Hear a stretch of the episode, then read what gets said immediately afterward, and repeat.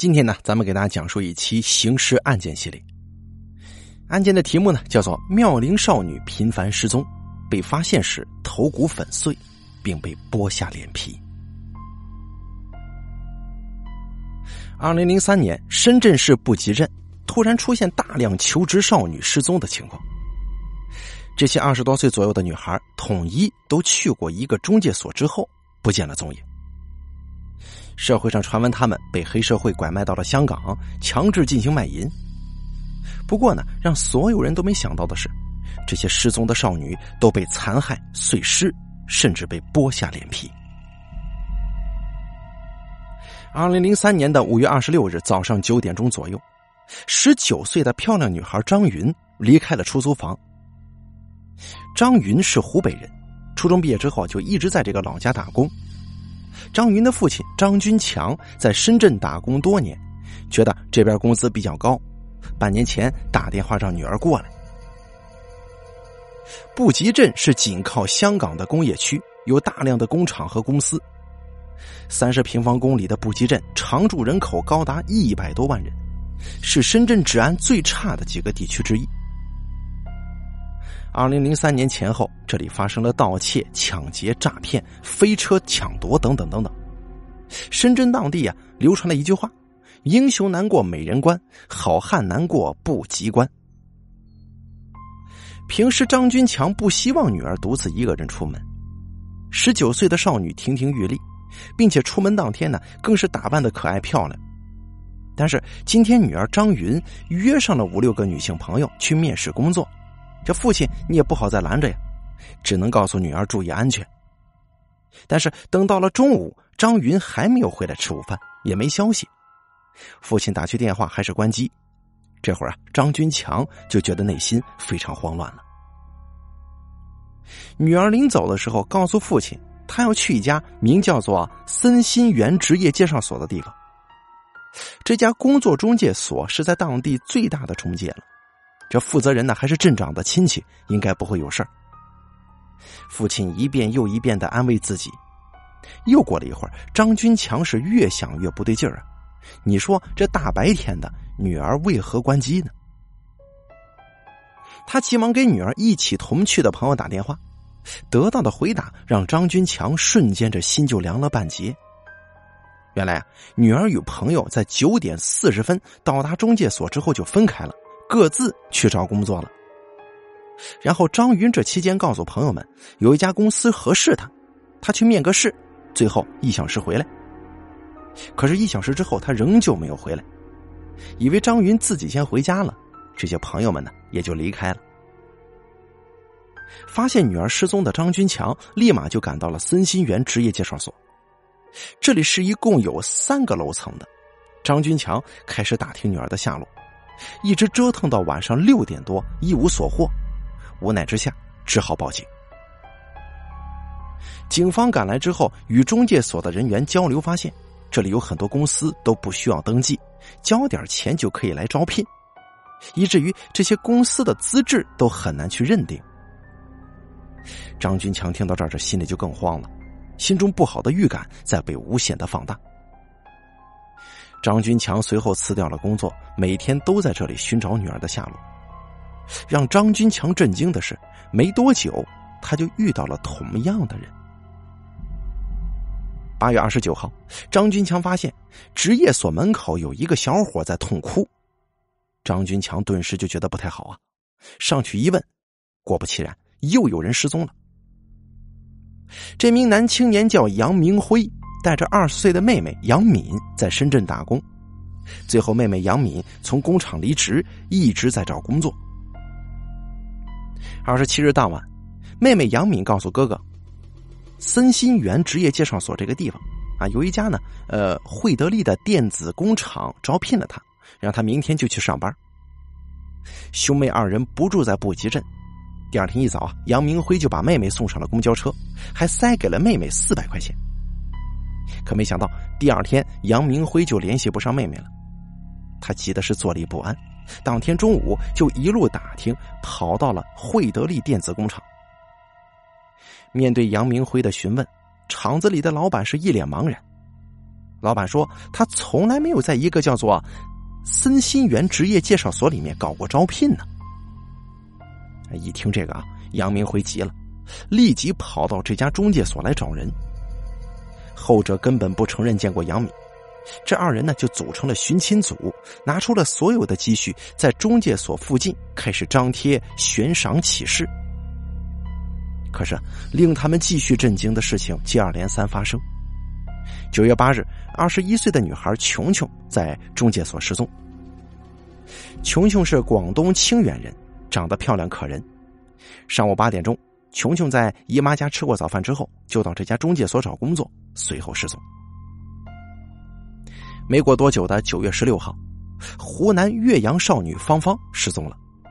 这个漂亮女孩从家里去森新园职业介绍所找工作，然后一去不复返。几天之后，女孩敏敏也失踪了。这下子呀，连续报案的人是越来越多。仅仅四个月的时间，龙岗公安分局有六个派出所先后接到了失踪报案，前后共有十名女孩在森新园职业介绍所求职之后神秘失踪。如果只是一两起失踪案，兴许还是巧合；可是连续十几人失踪，这就绝非是巧合了。这引起了警方极大重视，警方立即成立了专案组。就在专案组成立的当天，又接到了两起报案，又有两个女孩求职之后失踪了。这下子失踪人数上升到了十二人。专案组最后进入到中介所。开始对所有招聘公司进行地毯式摸排，很快就有人报告了异常情况。负责招聘的人基本上都是人精，他们呢很会看人。警方调查期间，一个某公司招聘经理黄某主动介绍了一个情况。他说，有一个湖南口音的招聘经理似乎不大正常。从四月份开始，他偶尔会看到这个男的来招聘。自称是招聘经理。这个男的大概四十来岁，看起来很阴沉，不爱说话。这穿着打扮呢也比较土里土气。他经常带着一个二十岁左右、胖乎乎的女孩一起来招聘。奇怪的是，黄某曾经看到过他打着不同公司的旗号来招聘。哎，黄某一看这人呢，就觉得不对劲儿，他像是个骗子。然后，关于这个人的信息也是越来越多。中介所的宝娜也经常见到这个人，还有附近一家面馆的老板也经常见到他。他总是在这个面馆里吃面。面馆老板说，这个人姓马，叫马勇。这个人呢，曾经无意当中暴露过自己的家庭住址。通过这个，警方迅速赶去抓捕马勇。警方在他家进行搜查，发现了好多女孩的衣物，还发现了十四名女孩的身份证，还有两个女孩，他们的家人没有来报案。警方随后对他进行了连夜审讯。马勇说，他是骗这些女孩说有工作，然后跟自己老婆段志群将女孩们囚禁，随后卖到香港，让这些女孩去卖淫，他们每人每个月能够帮他赚五万块钱。警方把这些信息透露给家属，家属虽然很难过，但觉得吧，女儿仍然还活着，就一定会抱有一线希望的。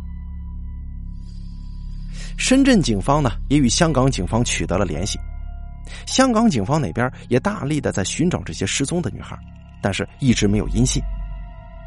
而且这边马勇一直不交代，在香港与他接头的人员到底是谁，对吧？你往香港输送这个卖淫人员，你总得有个接头的人吧？你们是怎么联系的？按照正常来说，这种坦白从宽的案件，应该已经交代了案情，就没有必要再隐瞒同伙了。可是警方啊，总是隐隐有些不安，这背后似乎还有一些天大的秘密。随后，警方问马勇：“你老婆段志群在哪儿啊？”马勇交代了自己老婆的事情。马勇的老婆段志群是四川省蓬溪县的农民，只有小学文化。十七岁的时候，段志群被人拐卖到了深圳，嫁给了一个四十七岁的农民。一年之后，就认识了住在附近的马勇。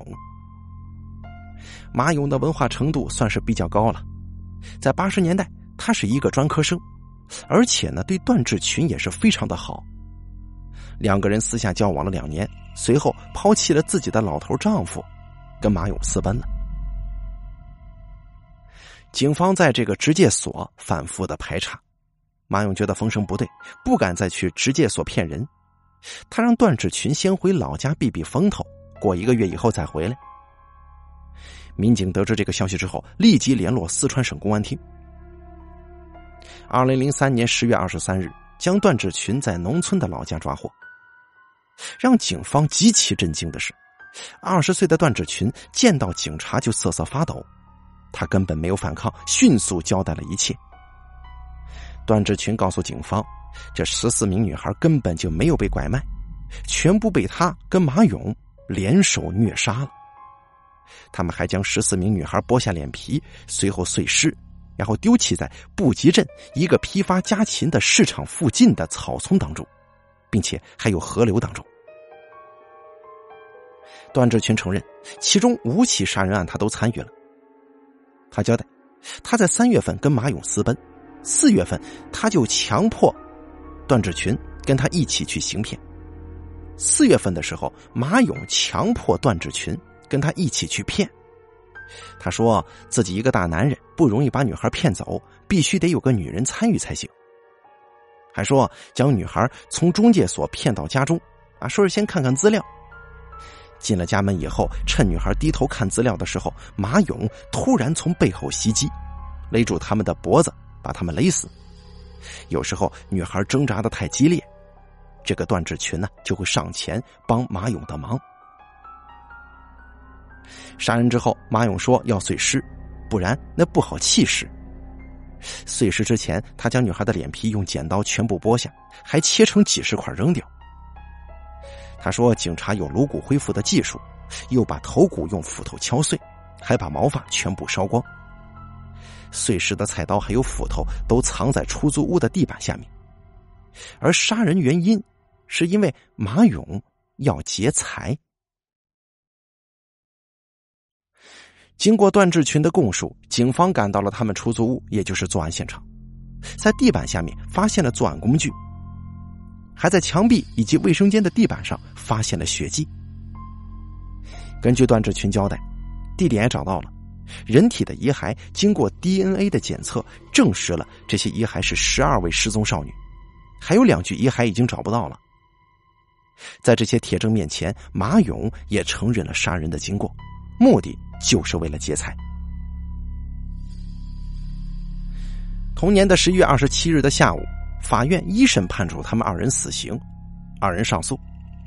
十二月十二日，法院驳回两个人的上诉，维持原判，并且在十八日的时候，马勇跟段志群被执行了注射死刑。这两个恶魔虽然受到了正法，但是呢，很多人可能一直很奇怪这起案件的作案动机。是不是真的只是谋财这么简单呢？你说几个年纪轻轻的女孩出门求职，身上能带多少钱呢？就算真的是为了求财，为何用这种残忍的方式来处理尸体呢？事情的真相到底是什么？我们无从知晓。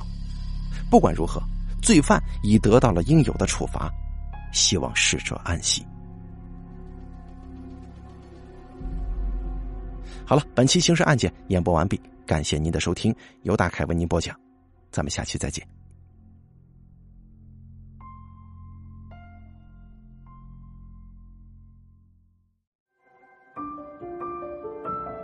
本期故事演播完毕，想要了解大凯更多的精彩内容，敬请关注微信公众账号“大凯说”。感谢您的收听。